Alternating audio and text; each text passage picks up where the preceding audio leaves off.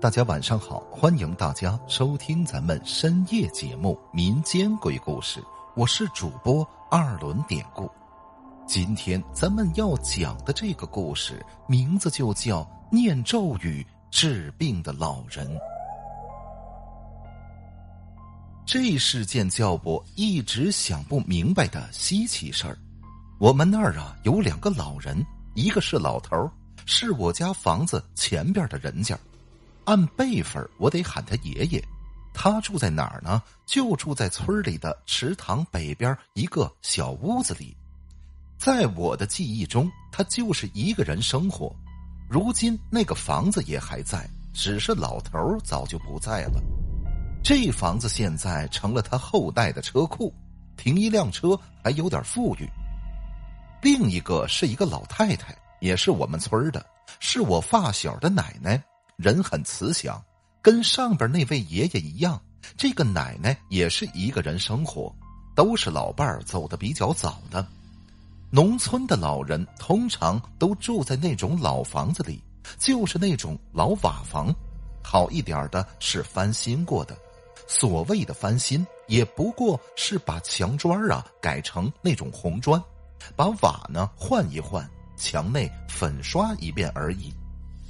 读小学的时候，我的身上，尤其是胸口和手臂的皮肤上，老是会长一些奇痒无比的小疙瘩。其实也不是疙瘩，就是成片的那种很小的东西，像是一种皮肤病。是几岁开始有的，我不记得了，只记得常常会有，特别是夏天这种皮肤裸露在外的季节。去医院看，医生说是皮肤病。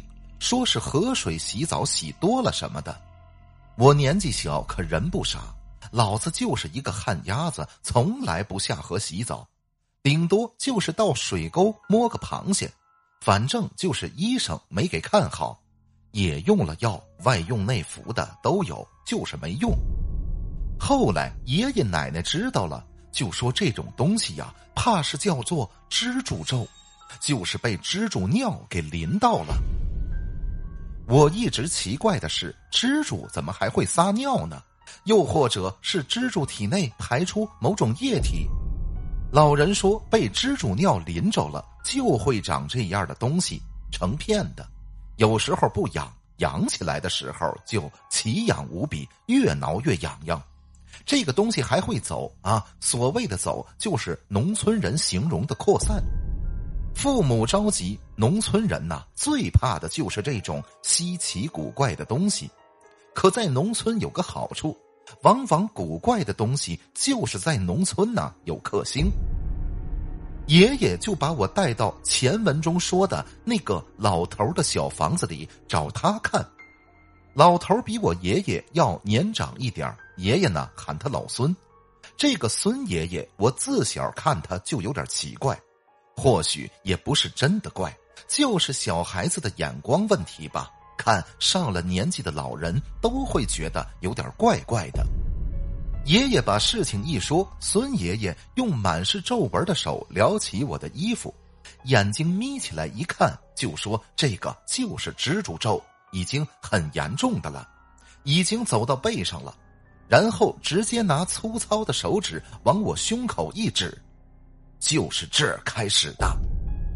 爷爷问好不好弄，孙爷爷说没事儿，现在不行啊，到下午太阳要落山的时候你们再过来。就这样，我和爷爷先回家了。当时已经是下午了，在家里再等会儿就是了。如此，等到太阳快落山的时候，爷爷又领着我去了。孙爷爷让我站着别动，也别说话。就拿着一把小扫帚，就是那种用来扫床的小扫帚，还有一个小簸箕。孙爷爷就用小扫帚在我身上皮肤异常的地方不停的扫着，那动作很轻也不快，一边扫一边用簸箕接着。其实并没有实实在在的东西被扫出来，就像是在扫空气一样。我以为就这样扫着就行了，也是无意间我瞥了孙爷爷一眼，发现他的嘴呀在那儿喃喃的动着，根本听不到任何嗓音，偶尔听到一点声音，那不是说嗓子里发出的声音，而是嘴里的声音很轻很小。说来也怪，刚来的时候觉得奇痒无比，就这么扫了一会儿，居然一点都不痒了。孙爷爷扫完就走到墙角边用笤帚用力的扫着簸箕里面，刷刷的。而后他还用笤帚用力的敲了几下簸箕。再之后，孙爷爷扭过头，放下笤帚和簸箕，就问我：“孩子，好点了没？”“哎哎，现在不痒了。”我心里真高兴啊！孙爷爷也笑眯眯的。我才发现，原来从来没有看到过他笑呢。明天早上起早啊，太阳刚升起来的时候，你再过来；明天太阳落山的时候再来一次，你就好了。孙爷爷摸摸我的头，又对爷爷说：“孩子睡觉的床是不是靠墙角？叫他爸看看啊，墙角顶子上是不是有蜘蛛？有的话就给弄死扔了。”简短的说，等回去一看，还别说啊，我的床就放在房间北边，紧靠着墙角。我爸呢，回来一看，没有发现蜘蛛，倒是看到屋顶上的墙角处有个小眼儿。农村的房子盖得高，看不清楚。我爸呢，就搬来梯子爬上去看，这一看吓了一跳，那个小窟窿眼里居然真有一个蜘蛛，而且个头还不小。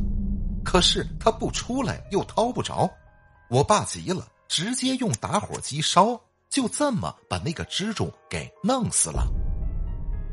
真如孙爷爷所说，第二天傍晚去的时候，皮肤上已经消了不少了，就剩下前胸处还有一点孙爷爷又弄了一次，临了告诉我说，明天呢就不用来了，明天早上就好了。